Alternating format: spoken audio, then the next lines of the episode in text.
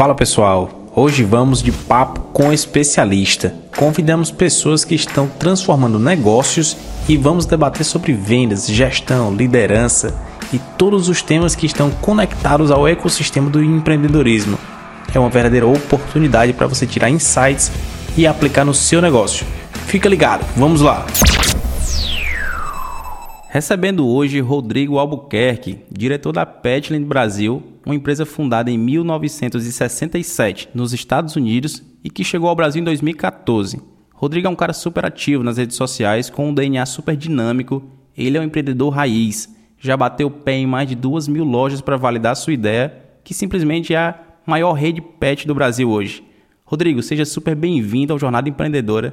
Satisfação gigante te receber aqui. Dá uma letra para a galera que não te conhece, fala um pouco da tua história para deixar todo mundo na mesma página. Fala, Rafael, tudo bem? Obrigado pelo convite. Prazer falar com você. Bom, vamos lá. É, bom, eu comecei a minha. Eu sou formado em administração de empresas é, pela FAP aqui em São Paulo. Eu comecei a minha, minha jornada empreendedora aí em 2009. Eu abri a minha primeira empresa. Eu tinha trabalhado em duas empresas antes como colaborador na área financeira, duas empresas com porte grande, aprendi bastante lá. É, e aí sempre quis ter alguma coisa minha, própria. E aí eu fundei a Brava Investimentos em 2009 com dois amigos. É, a gente pegou um dinheiro emprestado. É legal falar, falar da onde veio esse empréstimo e essas coisas, para dar, dar, uma contextualizada. Né? Eu não tenho aquelas histórias, é, Rafael, de que a pessoa veio do nada uhum. e, passou fome e, e passou dificuldade e, e, depois subiu na vida. Eu, graças a Deus, tive uma família, uma família muito boa, tive acesso à escola particular, é, tive, pude estudar inglês, nunca me faltou nada, sempre tive acesso a bastante coisa. Mas uma coisa que é muito responsável pela minha formação é a educação que eu recebi. Eu, apesar de ter uma família muito boa que me proporcionou condições excelentes para que eu pudesse prosperar, eu, eu nunca ganhei nada de graça. Eu, eu sempre tive uma educação muito rigorosa, é, sempre fui ensinado a pescar e não a ganhar o peixe de graça. Um exemplo, é, Rodrigo, você quer um carro? Tá bom. Eu, quanto, quanto está o empréstimo do carro na concessionária? 1% ao mês? Eu te empresto a 0,7. Palavras do meu pai. E eu sou legal pra caramba porque eu tô te emprestando mais baixo do que a concessionária. E aí aquilo no começo ficava eu não entendia muito bem, né? Inclusive por, pelas referências, né? Você tinha outros amigos que não tinham esse tratamento, mas passado alguns anos a gente vai entendendo que isso foi fundamental e educação é fundamental, né? Isso trazendo para o campo corporativo, a gente vai falar disso aqui de como você forma um time, o, a, a, dedicação que você tem que ter com as pessoas que trabalham com você, nada mais é do que tem um, um, um, parênteses, um paralelo muito grande com a educação que o pai dá para o filho. Então, é, fazendo um, um, início aqui para a galera entender. É, então, eu peguei o dinheiro emprestado com o meu pai, com juros, né? Sempre, com várias condições, é, não tem nada fácil. E aí abri o um negócio, a Brava Investimentos, cheio de energia, cheio de animação, tinha pouquíssima experiência, tinha 20 e poucos anos, 21, 22. É, e aí fui cheio de energia fazer o um negócio. Conclusão é que eu gastei demais, montei um escritório além do que eu deveria. Né? A gente no, começo fica muito animado, muito empolgado, e aí não controla custo, não planeja as coisas direito, não tem atenção com o time, com as pessoas. Eu cheguei a ter sete funcionários lá. E aí deu tudo errado para mim, né? Deu tudo errado, eu sofri muito, eu, eu tive que vender o meu carro para conseguir me manter ali, depois tive que vender a bicicleta e uma outra coisa que eu tinha. É, e aí eu quase quebrei, me, me estrepei inteiro, tive que mandar as pessoas que trabalhavam comigo embora. Sobrou eu e um dos meus sócios, o outro já tinha saído, tinha arrumado uma oportunidade melhor para trabalhar num banco. E ficou eu e ele. A gente olhou um para a cara do outro. Tinha um produto lá, Rafael, que pagava 4% de comissão, era produto financeiro, né? É, certificado de recebível imobiliário. Aí você até que é envolvido aí na área. Na época era um produto que pagava uma comissão alta. A gente fez uma força-tarefa, conseguiu vender bastante, ganhei aquela comissão, paguei, a, devolvi o dinheiro, paguei a dívida, tinha pego um pouco de dinheiro ainda no banco, numa segunda situação. E a gente começou de novo. Eu, o Paulo e um funcionário, que foi o que sobrou. Era o Daniel.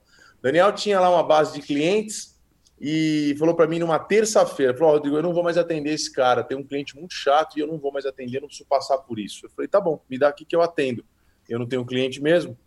E aí, aquele cliente foi o início de muita coisa, né? Ele queria atenção, ele queria informação, ele queria alguém que cuidasse dele, né? Dos interesses dele. E eu tive ali a primeira minha lição de ouvir, de fazer relacionamento, mostrei ali as possibilidades de investimento para ele, ele gostou de mim, ele confiou em mim, então eu falo até hoje isso, troque atendimento por relacionamento. E ali eu comecei do zero de novo a Brava, no, com uma outra ótica já, bem machucado, né, bem aprendizado que custou caro.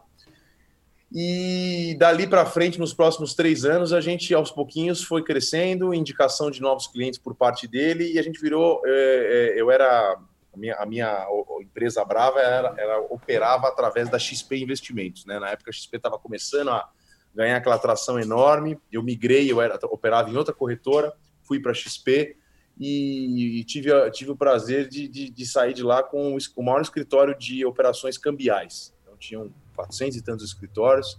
A gente ficou por dois anos seguidos lá, em primeiro lugar, em volume financeiro. Então, ali eu tive uma segunda fase da Brava, que eu ganhei dinheiro, é, aprendi muita coisa, só que não era aquilo que eu era apaixonado, que eu queria, que eu queria fazer para os próximos anos. Aí eu resolvi mudar. É, bom, vamos, Paulo, vamos mudar de área, vamos buscar um novo negócio. E a gente começou a fazer pesquisas de vários negócios, vários segmentos, padaria, salão de cabeleireiro, pet, uma porrada de coisa segmentos que tinham potencial grande de crescimento, mas que estavam ainda desorganizados em níveis de rede. Isso, isso era 2012, 2012 mais ou menos? 2012. Perfeito. 2012, a gente começou a, a ter esse, esse olhar. Aí, depois de pesquisar bastante segmento na parte, é, de um ponto de vista mais macroeconômico, a gente se identificou muito com o PET. É, gosto também de animais, bastante, sempre tive. E, e aí a gente falou, bom, vamos, vamos se aprofundar aqui. E aí, como você comentou no começo, primeira coisa, né, que é a gente botar a, a, barriga no balcão, sair da teoria e ir para a prática. Comecei a visitar pet shops. Aí eu visitei 500 lojas antes da gente abrir a nossa primeira loja para ouvir, para entender, é, para aprender, para observar. E ali a gente entendeu que, poxa, eu não entendo nada desse negócio, eu vou trazer uma marca do Brasil porque eu quero acelerar a minha curva de aprendizado e errar menos, como eu errei lá na Brava. Então, foi aí que eu cheguei no mercado pet. Sensacional, cara. Eu acho que muito. As coisas meio que foram se conectando, né, na tua história. Acho que muito de aprendizado. Mas deixa eu voltar duas páginas aqui, Rodrigo, e entender um pouco da primeira etapa, tá? Que eu acho que quando, antes da Brava, você trabalhou em duas empresas, duas grandes empresas, e numa área que hoje que eu vejo que não é o teu foco. Eu te vejo hoje muito pulsando para vendas, um cara que gosta muito de gente, e nessas experiências tu teve uma, uma conexão muito com o financeiro. Então me conta um pouco dessas histórias, é, que aprendizados tu trouxe daquela época para o Rodrigo de hoje, para o Rodrigo da Brava, como que foi essa construção na tua cabeça? Olha, é, foram, foram meus dois primeiros empregos, né? É, um deles como estagiário, inclusive. Então, eu, eu, eu, acho que eu deveria ter ficado até mais tempo lá, viu, Rafael, nessas empresas, é, para conviver com um ambiente maior, para aprender a me relacionar mais, para estar num ambiente onde você é, é, não, é o, não tem o cargo mais alto, né? Quando você é dono da empresa, os funcionários sempre estão ali é, subordinados a você. E eu acho que eu falei ali, eu deveria ter ficado mais tempo, porque depois você vai é, é, ter o seu negócio próprio com mais bagagem, com mais cautela, né? Eu sou um cara, sempre fui muito confiante, mas excesso de confiança me, me fez perder bastante dinheiro também.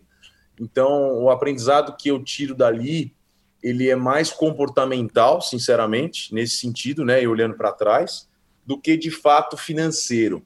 Tem aprendizagem financeiro? Tem, tem. Na Duratex eu, eu, eu, fazia parte de RI, né? Então eu entendi bastante ali de fluxo de caixa, é, é, entendi ali a, a, desenhar um plano de negócio. Então, isso é fundamental, né? Que é você é, é conseguir ter um entendimento claro financeiro para, afinal, um negócio, ele, ele, qualquer negócio tem uma passa sempre pelo, pela gestão de, de do dinheiro, né?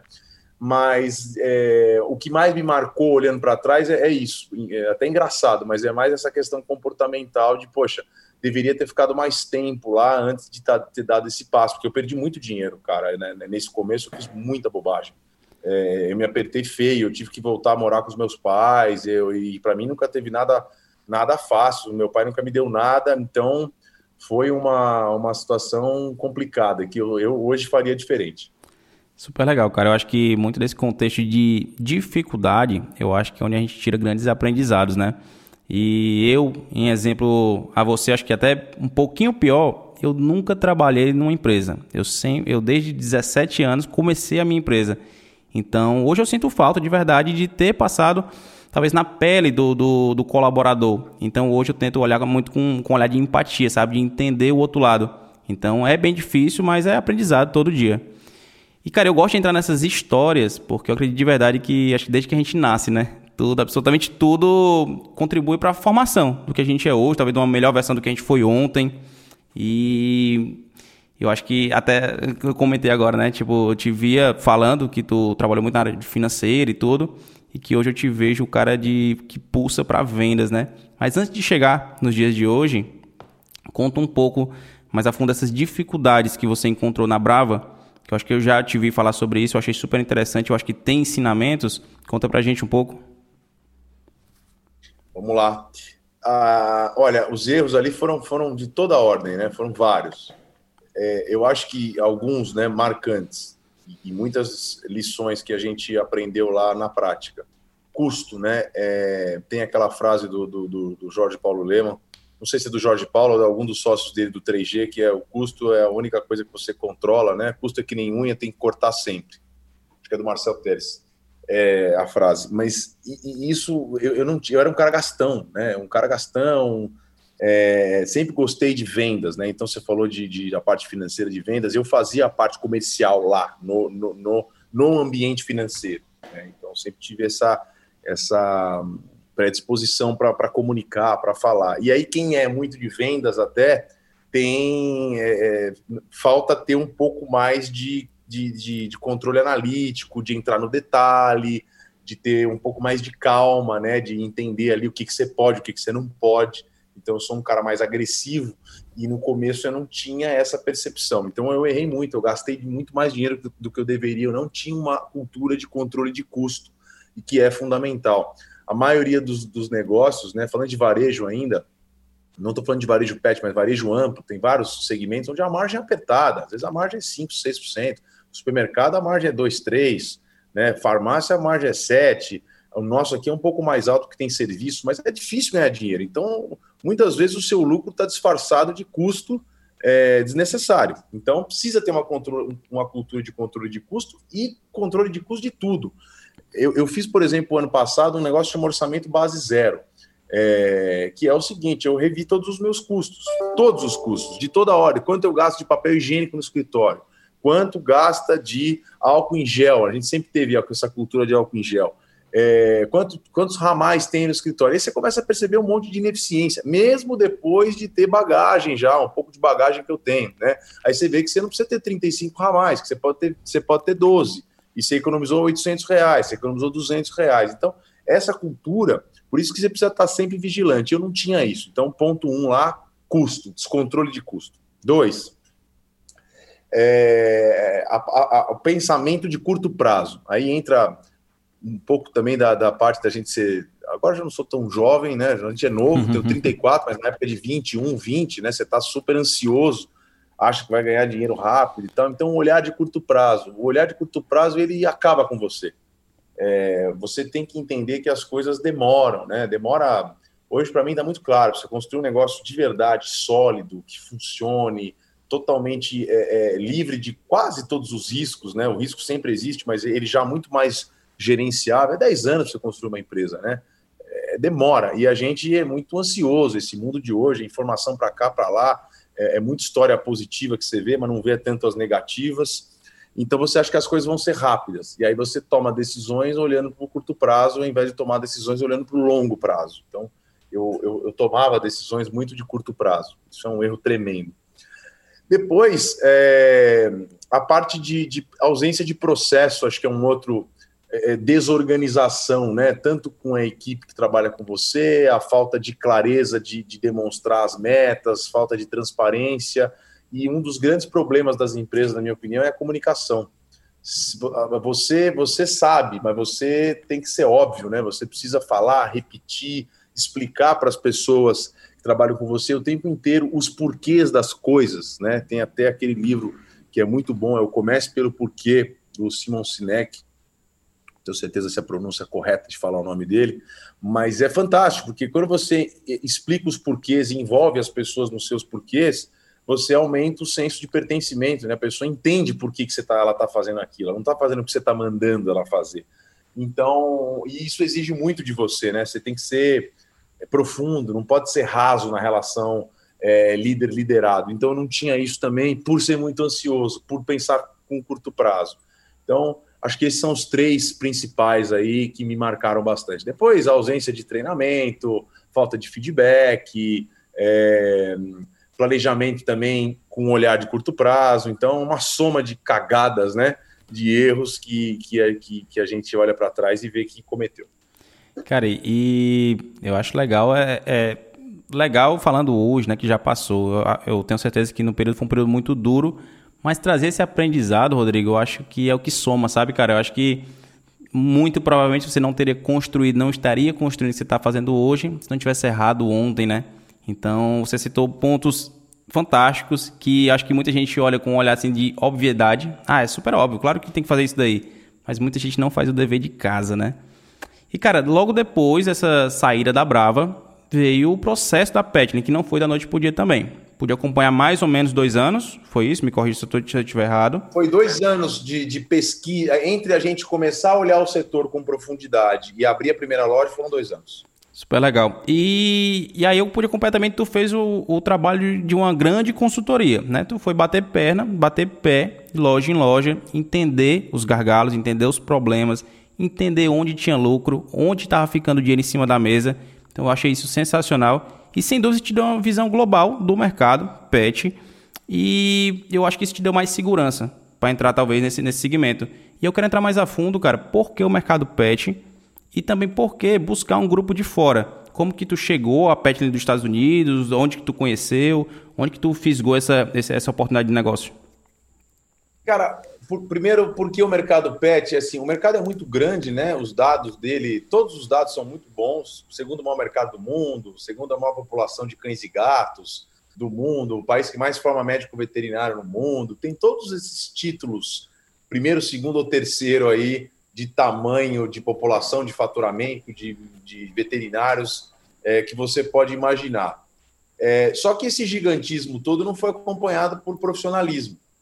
Então, quando você olha microeconomicamente, foi isso que eu fui validar e entender é, quando eu fui visitar as lojas. E fazendo um parênteses, a melhor consultoria que tem, ela é essa, de, de, de, de sola de sapato, de ir, de conversar, de entender, de validar, de ouvir é, sem desmerecer os trabalhos de consultoria, mas esse trabalho de ir a campo, ele é tem um poder enorme, né? É, é ele é completamente diferente é, do, do, do, trabalho puramente que você compra. 100%, cara, é, concordo demais. Então, então, esse é o primeiro ponto, fazendo um parênteses. Agora, quando você olha para o setor, né, microeconomicamente, você tem um mercado que não está organizado em redes. Essa foi a primeira coisa que me chamou a atenção. Então, como assim? Como é que o segundo maior mercado do mundo não tem redes, não está organizado em redes?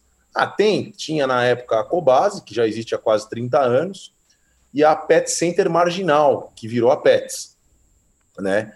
É, mas duas, duas é, redes pequenas, né, ainda na, na ocasião, em número de lojas, é, em número de lojas, uh, e no modelo de mega store, e aí quando de mega loja que quando você olha o mercado grosso do mercado, são lojas pequenas, de bairro, aquele famoso pet shop de bairro. falei, poxa, tem uma oportunidade de organizar esses, essas lojas pequenas, né? E na ocasião também tinha começando um movimento do varejo das lojas grandes virarem lojas menores. Vou dar alguns exemplos. Você tem a, a, a Extra, que na ocasião estava lançando um mini mercado Extra. O Extra é um hipermercado e estava indo para um modelo bairro a, a, o Pão de Açúcar, que virou o Pão de Açúcar Minuto, é, é tinha outras bandeiras, Carrefour Bairro, para sair do varejo de, de, supermercado, lojas americanas, Bandeira Express. Então você fala, poxa, então esse cara grandão tá virando um cara de bairro, tá virando um cara de conveniência, pequeno, principalmente nas metrópoles, porque o tempo é mais escasso, o trânsito é duro. Então, falei, eu vou, eu vou ter um espaço aqui nesse, nesse negócio de pequenas lojas. É, Aí visitando, fui entender, né? Poxa, realmente não tem uma rede, né? Você tem 40 mil lojas pet no Brasil e 95% dos donos dessas lojas, Rafael, tem só uma loja, cara. É bizarro. Ou duas. Então, aí você fala, como assim, cara? Por que, que não tem rede? É, e, e por quê? Porque falta gestão, porque falta um modelo de negócio, falta um brand em cima, uma marca, é, é, o, o, negócio pet ele tem várias complexidades, né? É, é, ele tem alimento, medicamento e serviço junto. Então é a mesma coisa que você ter um supermercado, uma farmácia, uma clínica de estética no mesmo ambiente. Então ele, ele, ele exige gestão alto nível para você conseguir é, é, escalar esse negócio. Aí eu fui entendendo por que, que não tinha alguém fazendo isso. Aí eu fui entender as personas do negócio. Quem são esses donos de loja? E tem três personas básicas. Primeiro é o veterinário, 40% dos donos de lojas são veterinários. E ele é um médico, ele não é um empresário. Né? E, por que, que, e porque na faculdade ele teve orientações 100% técnicas. Ele não, ele não entendeu, ele não, não, ninguém desenvolveu a habilidade de inteligência emocional nele, oratória, comunicação, vendas, estatística. Então ele é um cara, é um médico. E aí ele, ele abre um negócio e eles falam: eu sou um médico e também tem que ser empresário, como é que é isso? E aí ele tem dificuldade e, e, e não consegue ganhar dinheiro, não consegue ganhar o que ele poderia fazer, ou fica numa lojinha ou duas que ele tem, tá? sem demérito nenhum. Depois você tem uma outra persona que é, é o, o, apaixonado. No mercado pet tem um amor pelos animais e eu quero transformar o amor em negócio. Aí a pessoa ela não se planeja como devia, trata o emocional, né, puxa muito mais que o racional e aí ela entra, monta uma loja e também é, é, tem, sofre com dificuldades, porque ela é muito amor e pouco negócio, né? E, e amor é muito importante, mas se não tiver uma veia muito controladora de business ali, de controle de custos e tudo isso, vai virar tudo flor e não vai ganhar dinheiro. Então, essas são as duas personas principais. Depois você tem uma terceira linha que é bem menor, que é o comerciante, né? Isso tudo nomenclaturas que eu inventei. O comerciante é aquele cara, famoso cara, caneta na orelha, é, é, é, que, que, sabe fazer conta, mas ele também não consegue dar um passo a mais. Ele tem dificuldade com gente, com recrutar, com processo, ele não gosta de processo. Então, é, são essas três pessoas que tem. Aí você começa a entender. Ah, entendi por que, não cresce. Ainda tem dificuldade de poder de compra, porque tem só uma loja ou duas. Falei, poxa, então eu vou ser um dos, do, das empresas que vai organizar esse cara pequeno. Como é que eu vou organizar esse cara pequeno? Eu não entendo nada de pet. Eu estou aprendendo, estou visitando, estou indo, estou ouvindo, né? É, é, e aí eu fui entender também a loja grande. Passei vários finais de semana contando gente, é, observando o comportamento da pessoa lá na Pets, lá na Cobase. Aí eu falei, pô, esse cara vai na loja grande, ele compra um saco de ração, fica meia hora lá dentro, mas o serviço também não é muito forte aqui, porque não é conveniente. Aí você vai formando opinião, né? Vai, tabula, volta, vai formando opinião. E aí, um dado momento, eu falei, bom, eu já sofri pra caramba, ao invés de, fazer o pet do Rodrigo, que o Rodrigo não é ninguém, eu vou trazer alguém de fora. Eu tinha capital para fazer, é... e é uma decisão difícil, né? O capital você tem que botar tudo que você tem e ainda pegar mais um pouquinho emprestado no banco. Foi bem isso. Mas foi, Aí... foi, foi, foi, trazendo uma loja, Rodrigo, ou trazendo já um modelo de negócio? Como que foi? Foi trazendo a, a marca. Tá a gente, quando eu fui, eu tinha um plano de fazer uma rede. Eu falei, eu vou fazer a rede. Não tem rede, é, é de pequenas lojas, eu vou fazer a rede. E o veículo de expansão vai ser franquia. E eu, para acelerar minha, meu processo de aprendizagem, eu vou buscar trazer a marca, para trazer a marca para o Brasil. Aí a gente olhou algumas empresas, Petland, mandei um e-mail, meu sócio Paulo mandou um e-mail de manhã. À noite, responderam um e-mail rápido, né? Uma coisa que fica de lição, e eu sou muito rápido hoje, inclusive muito, muito influenciado por isso. Não, não tem essa de não dar, não, eu vou ver semana que. Não, você quer fazer, você faz, tem que ser rápido. Isso diz muito sobre as pessoas, ser rápido. E o cara respondeu rápido. Aí eu rapidamente respondi, peguei, liguei, falei, então vou fazer o seguinte, vou comprar uma passagem, vou aí amanhã. Eu peguei, comprei e fui no mesmo fui no dia seguinte. Aí eu fui para lá, fiquei cinco, seis dias lá e achei interessante a abordagem, né? É, ele não me levou na Petland primeiro, ele me levou nos concorrentes, que são muito parecidos com a Pets e com a Cobase, lojas enormes no modelo de mega loja, que é a Petco e a PetSmart. Aí ele, você entendeu como é que funciona a concorrência? Esse modelo é o modelo aqui do volumão. Agora vem entender o nosso modelo. Aí foi para a Petland e, e, e, quando eu cheguei lá, é, para finalizar esse, esse, raciocínio aqui, Rafael, eles têm uma característica, né? É uma empresa que existe há 50 anos, 53, está em 19 países, mas parece que é enorme, né? Parece que é uma puta empresa gigante, mas não é tão grande, não. Tem mais ou menos 10 lojas, 10 lojas por país, é, e nos Estados Unidos tem 90, no Canadá tem 40. Então, e por quê? Porque todo mundo que compra a marca e leva para o país de origem, o cara vai, faz uma loja, dá certo, ele faz a segunda, dá certo, ele faz a terceira, tudo loja dele. E eu já tinha estudado isso antes de ir para lá. E quando eu cheguei lá, eu, eu falei que eu queria fazer 300 lojas. Num modelo que ele nunca fez, que é franquia, é, é, é escalar com franquia mesmo, né? É, então, aí todo mundo olhou para nossa cara ali, falou, que esse moleque louco, e a gente foi, foi, foi contando, foi, foi, fazendo relacionamento, foi contando história. Eu levei um plano desenhado para ele, expliquei o que, que era o mercado brasileiro, de pequenas lojas, por que, que dava, que aqui o veterinário era protagonista, banho tosa aqui existe, aí não existe. Aí a gente foi indo e felizmente o fundador olhou no meu olho ali, lembro bem ali, e ele, e ele que apostou na gente. Ele que falou: não, nós vamos, nós vamos fazer, porque os outros ali, o CEO, hoje é um cara super gente boa, amigão nosso o Joey, mas duvidou, assim, não queria fazer. Né? E o CEO, o cara foi muito importante aquele olho no olho. Foi assim. Que legal. Eu acho que esse ensinamento de velocidade, cara, conta muito. É, na nossa própria empresa eu falo muito sobre isso. Eu, eu, eu acho que essa, essa, esse senso de, de urgência, ele acho que até ultrapassou algumas barreiras hoje do, do senso comum do que é aceitável, mas hoje, cara, o cliente não quer saber se tu tá ocupado, não quer saber se são 6 horas da tarde, se são 7 horas da noite. Ele manda uma mensagem lá no Instagram, ele quer saber, e aí, como, como que funciona isso? Então, acho que essas redes, elas vêm para se conectar realmente com, com o cliente, com aquele cara que está buscando uma solução. Então, a velocidade em responder um e-mail, um WhatsApp, uma mensagem, um direct. Então, a gente tem muito isso na veia, eu acho que super conecta realmente com a ideia. E, cara, os números falam por si, né? Mais de 100 operações em talvez pouco mais de 6 anos de vocês, né, em atividade.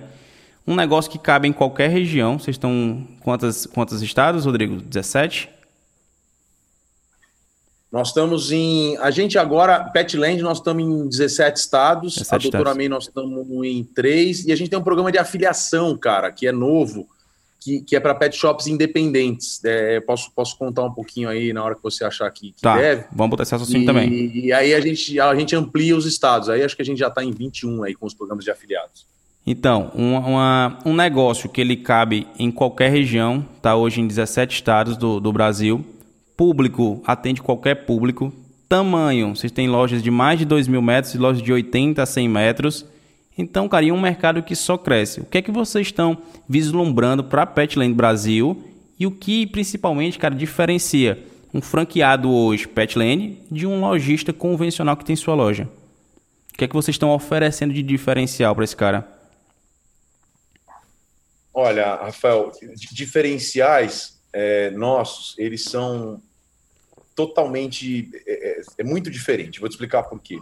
A gente tem quatro pilares, né? É, primeiro, transmissão de informação. Então, o atende, a nossa missão é atender o cliente de uma forma bem diferente. Não é atender bem, não é dar bom dia, nem boa tarde, nem levar a compra no carro. Atender bem é você dar alguma informação que o cliente não sabia a respeito do pet dele toda vez que ele entra numa loja. Essa é a primeira coisa. É, vendedor, todo mundo que entrar aqui, você tem que ensinar alguma coisa que esse cliente não sabia. Se você fizer isso, você já vai chamar a atenção dele e vai abrir uma conversa. É, é, muito diferente daquele famoso posso te ajudar, quando você entra numa loja, oi, tudo bem, posso te ajudar? E você vai responder não, obrigado. E aí acabou, o cliente já disse não, de duas uma, ou ele vai comprar nada, ou ele vai comprar só aquilo que ele foi lá pensando em comprar. Então, é, começa já por, por, uma filosofia de agregar valor, por isso que a gente sempre vende valor e não simplesmente fica competindo por preço.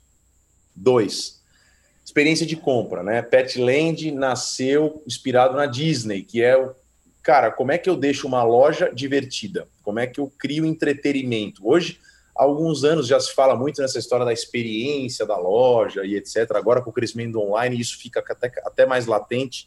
E o legal é que o americano tem uma visão muito lá na frente, né? Esse cara já faz isso há 50 anos, que é ter uma loja divertida.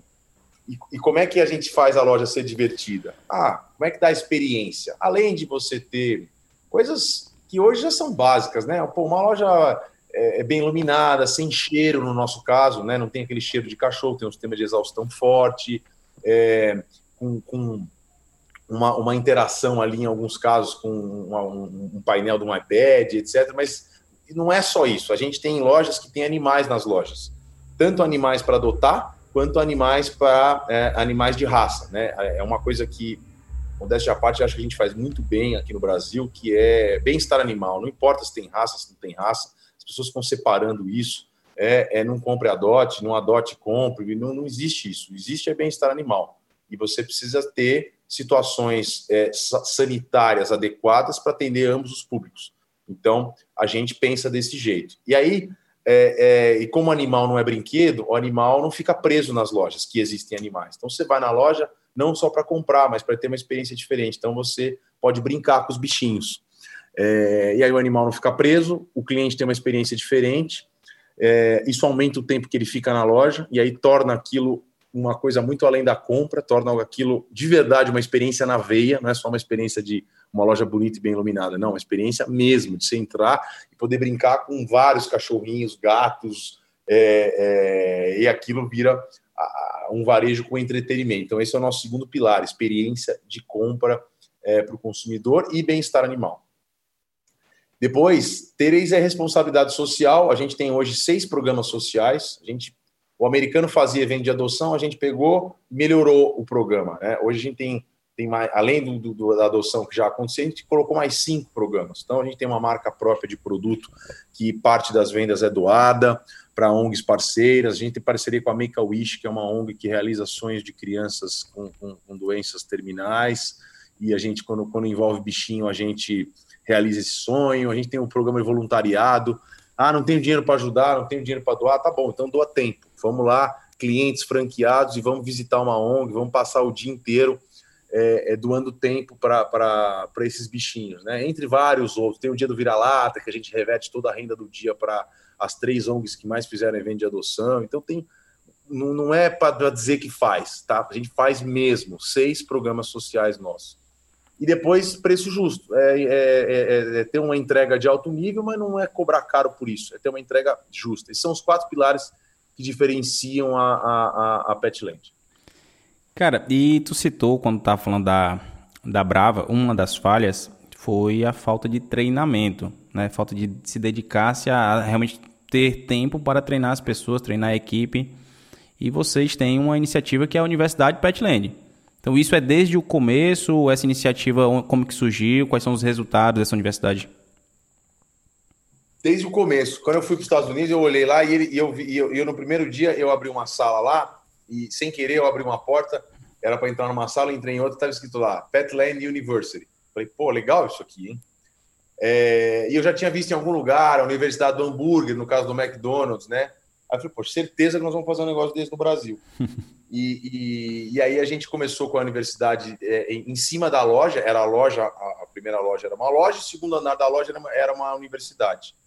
E então a cultura já nasceu com esse DNA de ser multiplicador de conhecimento. Não adianta eu ir lá nos Estados Unidos aprender, eu preciso disseminar, preciso contaminar os outros com conteúdo. Então isso nasceu já desde o primeiro dia. É, depois a gente migrou para a universidade online, que, que hoje, aliás, é o, é o principal, né? É, para diminuir custo e etc. Então, a universidade está em todos os pontinhos do negócio. Né? Ela começou fisicamente, hoje está online, mas é, a gente tem uma lista de transmissão para disseminar conteúdo para os franqueados. A gente tem é, é, um canal que é o Petland Informa, tem uma extranet, tem, tem informação de toda parte. E até um pouco do meu trabalho do Instagram, de começar a fazer conteúdo no Instagram, foi por um, um, um certo desespero de querer que o franqueado é, é, é absorver esse conteúdo. E é engraçado porque tem tudo isso, mas você tem, tem vários problemas, né? Tem várias imperfeições. Ah, tudo lindo, né? Tem uma universidade linda. É lindo mais ou menos. Porque o, o, cara não acessa, ele acessa de vez em quando, aí ele prefere mandar um WhatsApp para o consultor porque é mais fácil. Então, assim, é difícil você, você transferir essa cultura para os franqueados, né? Leva tempo. Aí eu falei, cara, esse cara tá olhando o meu Instagram, mas ele não tá entrando na universidade, né? Isso não todos, uma parte. Tá? Então eu, eu vou, então tá bom. Então eu vou usar o, o Instagram para poder chegar na ponta, para poder chegar nesse cara. E um pouco também, uma vez um franqueado falou para mim, é, falou, pô, Rodrigo, a gente trabalha para caramba aqui na loja, vocês não trabalham aí, vocês estão contando dinheiro, né, recebendo royalties. Aquilo ficou na minha cabeça. Imagina, cara, contando dinheiro, eu trabalho com um condenado. Acordo seis horas da manhã, vou dormir meia-noite e ainda treino, faço tudo. Aí eu falei, quer saber? Eu vou mostrar a vida lá. Então, já que ele me segue, eu vou mostrar para ele como é que eu, como é que vou tirar essa imagem, porque essa imagem não é verdadeira, né? E, e eu não quero criar essa imagem. Aí eu comecei a fazer a, a, mostrar ali, e aí você vai aprimorando aquilo. Então, a ideia é disseminar conhecimento em todas as plataformas. É no WhatsApp que você está? Então tá bom, te dou no WhatsApp. É no, no, no Spotify, no podcast? Está aqui o podcast. Então, é, é, um anseio de querer chegar na ponta. Esse é o maior desafio, Rafael. A gente tem hoje é, é, é mais de 100 franqueados e, e, e, e, tem uma dificuldade tremenda. O franqueado às vezes sabe, o franqueado às vezes vem aqui e faz, mas ele não conta para o vendedor dele, ele não conta para o banhista dele. Então eu preciso resolver esse problema. E o Instagram foi uma forma de tentar diminuir esse atrito. Cara, essa, essa dor é realmente latente, né, cara? Eu acho que em diversos âmbitos, né? Não só para o colaborador. Tem muito empreendedor que sabe qual é o caminho, de fato. Mas é está muito acomodado, não quer buscar o conhecimento. Então eu acho que bater nessa tecla né, do conteúdo, que é o que a gente está fazendo aqui hoje, mas usar o, como você super bem usa o Instagram, você faz palestra, você tem o podcast, tem a universidade, cara, são diversos canais. Logicamente vai ter um cara que se que adere melhor no Instagram, que adere melhor no, no WhatsApp, você consegue difundir mais isso e aí, logicamente, trazer mais resultado, né? Mas, cara, eu quero entrar aqui em 2018, cara. É, vocês iniciaram a operação em 2014, ano após ano é, crescendo, né, tendo mais, mais operações. Mas 2018 me chamou a atenção que foi um movimento muito grande em um só ano, um curto espaço de tempo, com a compra de uma operação online que já era grande, o início de uma marca própria, o início da operação da Doutora Maker, até que você pontue em relação a isso, porque eu achei legal a iniciativa do negócio. Então dá um pouco de contexto o que foi esse ano, por que tanto movimento em um ano só, em tão pouco tempo. Rafael, foi assim, né? Tudo isso começou com, com o primeiro desses business novos foi a doutora May. A gente tinha o, o para quem acompanha a franquia aí, com certeza conhece o Semenzato, né? A SM, SMZTO Holding. E, e, ele nos abordou, queria, queria virar nosso sócio. Como, como ele faz com, com várias redes de franquias, né? Que estão ali naquele ponto de começar a ganhar tração mesmo. É, e é um cara que a gente é, admira, né? Construiu um negócio enorme, 2 bi de faturamento e etc. E aí a gente começou a conversa para ver se aquilo se fazia sentido, se fazia sentido para nós. E, e aí nessa conversa ele falou para mim, ó, fica aqui no escritório dois, três dias, vem entender como é que a gente trabalha. E eu fui para lá, fui entender. Depois eu não achei é, é, a proposta não, não, não, me, não me brilhou os olhos e, e, e eu vi que eu falei, poxa, o, o, o Semenzato vende franquia de várias é, de coisas diferentes. Se você chega lá para comprar uma clínica de estética e, e, se você se a praça está fechada, ele, ele não vai deixar você sair sem negócio. Ele te dá um outro negócio que é bom também. Então ele vai te vender um negócio de açaí, ele vai te vender uma escola de inglês. Eu falei, poxa, se ele consegue é, é, é, é crescer com setores diferentes, por que, que eu não posso criar uma outra marca dentro do meu próprio setor? E, e aonde é essa, essa, essa marca? É na parte veterinária. Então, eu tinha uma operação. É, é, todas as lojas têm veterinário, mas veterinário não é o core business, né? Nos Estados Unidos nem tem veterinário, então isso ficava meio largado. Aí, eu, aí esse, esse clique, esse clique que eu tive lá, é, eu falei, poxa, eu vou criar um negócio desse. Né? Depois do negócio lá a gente não achou interessante, eu vou, eu vou, eu posso ser um pouco que nem ele faz. Ele tem outras marcas. Então, Aí eu pesquisei as minhas clínicas que estão dentro das lojas, vi que performava mal, vi que era um problema e que eu podia é, ajudar o franqueado a performar melhor. Aí eu falei, bom, vamos criar uma rede de veterinária. A gente foi para os Estados Unidos, pesquisou o que tinha lá, aí aquele processo, né? Visitou umas 300 lojas, 300 eh, clínicas, conversou com um monte de gente, olhou para o mercado humano para ver o que estava acontecendo na parte de saúde, já que o pet é filho, né, para mais de 60% das pessoas, e resolveu, é, e aí modelou a doutora May. Aí nasceu a, a, a, a doutora May, a gente criou os pilares dela, um dos pilares principal dela é prevenção, né? Hoje o mercado veterinário inteiro, ele, ou quase inteiro, só atende emergência, né? Só está olhando para a parte de emergência. A gente foi, foi para um outro lado, falei, não vou ficar vendendo remediação de problema só, eu vou vender saúde.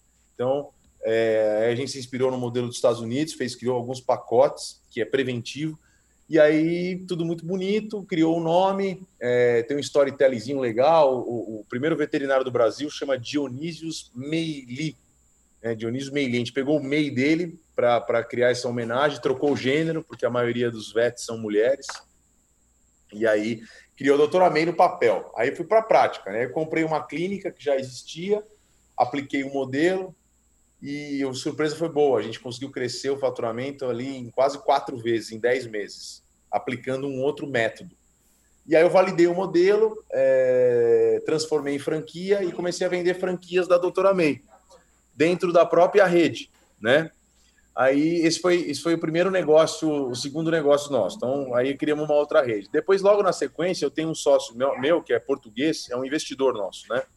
Ele é português e ele sempre ficou cutucando. Tem que ter uma marca própria. Aqui na Europa a marca própria é forte. Tem que ter marca própria. Tem que ter marca própria. Aí a gente ficou com isso e falou: tá bom, vamos criar uma marca própria. Aí a gente envolveu os franqueados para eles opinarem. Construímos juntos a marca com 10 franqueados. Contratamos uma Amit, que é uma uma agência fera aí em criação de marca própria. Criamos a Pet Choice sem dinheiro, tá? A doutora May, é legal falar isso. A gente criou a doutora May com 100 mil, que foi o, o, o material. É, é, o logo da doutora May custou 300 reais. A gente colocou num concurso, umas plataformas, e, e, quem, quem dava a melhor ideia levava. É, a gente comprou equipamento usado para colocar lá na doutora May é, reutilizou as coisas que tinham lá na clínica e, é, e aí criou a Doutora May com, com 100 mil reais, foi a nossa validação lá. A marca própria criamos com nada, né, com pouquíssimo, porque eu não produzo nada. Eu chamei parceiros da indústria e aí eles produzem e a gente embala o produto, coloca a nossa, a nossa cara ali, né, a nossa história, a nossa, a nossa estampa na marca. Então acho que é legal comentar isso também, né? Que é fazer, que é fazer o negócio sem dinheiro. A pessoa, todo mundo que acha que precisa ter dinheiro, não, não, você precisa ter atitude. Se você tiver atitude, o dinheiro busca você. E, e aí foram esses dois negócios. Depois a gente também em 2018 apareceu a oportunidade de comprar a 100% Pet, que era um, praticamente o único concorrente organizado, tinha 12 lojas. É, fizemos um negócio também uma entrada baixa, não posso dizer para o contrato o valor, mas baixo, e depois pagando o negócio com o próprio resultado. Também demorou um monte de, de, de estratégias de conseguir fazer.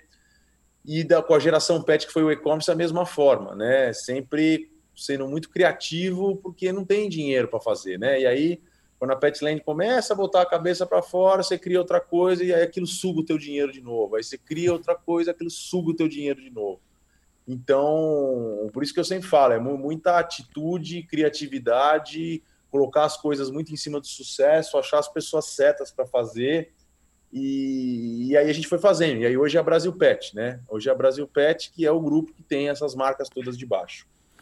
Eu acho legal, Rodrigo, é, esse movimento de vocês todo dentro de um setor só. Eu acho que vocês mesmos se fortalecem, né? Tanto você aumenta a lucratividade, certamente, trabalhando com a marca própria, então isso é um bônus aí pro, pro franqueado, certamente ele está envolvido nesse processo. E eu acho legal. Acho legal porque às vezes, às vezes você. Ah, ah Rafael, tem um negócio que ele está sólido, tem tração, está acontecendo. Vou para outro nicho, vou para outro mercado. E você perde o foco. Eu acho que o foco dentro do que vocês estão tendo hoje é realmente criar um ecossistema que se fortaleça né, entre, entre as próprias marcas. E você falou de licenciamento, como que está essa, essa expansão da Petland hoje? Você falou de licenciamento, é uma nova abertura, como que funciona? é, é o afiliado. Mas afiliado. só para completar, uma coisa que eu acho que é bacana Põe. de contribuir, Rafael, é o seguinte: quando a gente cria esses negócios, né?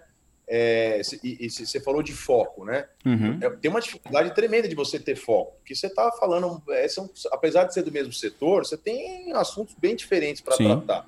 Como é que a gente pensa a empresa? Todo negócio desse tem um líder. E esse líder, ou ele tem participação, ou ele tem um plano para ter participação. É, é, porque senão você vai, quem faz tudo não faz nada, mesmo dentro do mesmo setor. Então, a gente sempre coloca um líder para esse projeto. Eu já transformei dois colaboradores em sócios é, para conseguir é, é, é, dar conta, senão você vai se perder, mesmo dentro do mesmo setor. Então, é só, só para complementar, acho que, que, que, é importante isso. Excelente colocação, cara. Bacana. Ter, tem que ter um dono para aquilo, né? Agora, o, o, o, afiliado foi um programa que nós criamos agora recentemente, tem quatro meses, que foi por causa da pandemia, né? A pandemia chegou, é, eu, eu já me relaciono com muito lojista, esses lojistas eu percebo muita carência né, de informação, e eu converso com todo mundo, dou atenção para todo mundo lá no Instagram, e, e aí eu vi uma oportunidade de ajudar e de também criar uma outra linha de expansão, já que a venda de franquia, ela durante três, quatro meses ficou paralisada, né? Por causa que, do tamanho da incerteza. E aí o programa de afiliação ele é totalmente digital. Como é que funciona? É, é, a gente tem uma a gente criou uma outra universidade digital que é diferente da universidade do, do franqueado. É, e aí ele tem um, um, a gente manda o processo é o seguinte: o foco é gestão e treinamento. E aí a gente manda para ele um tutorial para ele mandar fotos e vídeos da loja dele. Aí a gente entende a loja dele de acordo com as fotos e os vídeos. Aí ele tem uma mentoria individual de uma hora e meia com um especialista nosso, e aí a gente vai fazer um plano de ação específico para a loja dele. Pô, cara, tua vitrine tá errada, tua ponta de gôndola não tá certa, é, tua loja tá mal iluminada, essas gôndolas suas estão muito altas, tá, tá atrapalhando a, a, experiência da loja. A gente dá um, um direcionamento para ele individual ali, uma mentoria individual. E, e, e depois disso, ele tem um plano de ação e ele entra na trilha do conhecimento. Aí toda semana ele tem uma aula nova, que é gravada, e não é uma aula de uma hora, uma hora e meia, não, é uma aula de meia hora. E ela é meia hora de propósito, porque é, é, é para ser a teoria suficiente para ele conseguir executar. Senão fica no campo da teoria e ele não consegue aplicar.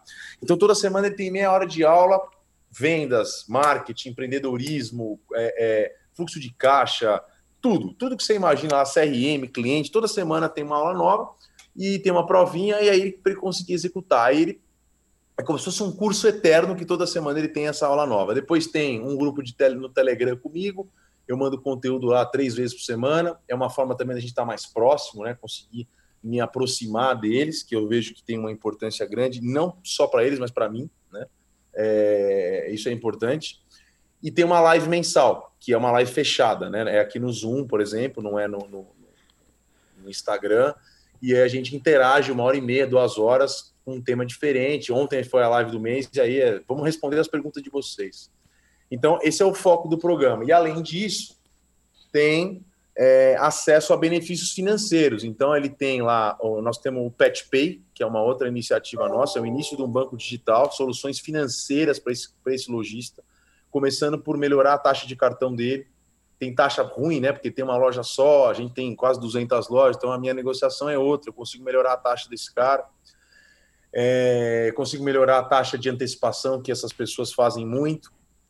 É, ele pode comprar produto da Pet Choice, que até então era só exclusivo para franqueado, agora é também para afiliado, e o produto tem uma margem muito maior. Tem um cunho de exclusividade, né? ele consegue ter um produto que só tem na loja dele, que não tem no vizinho.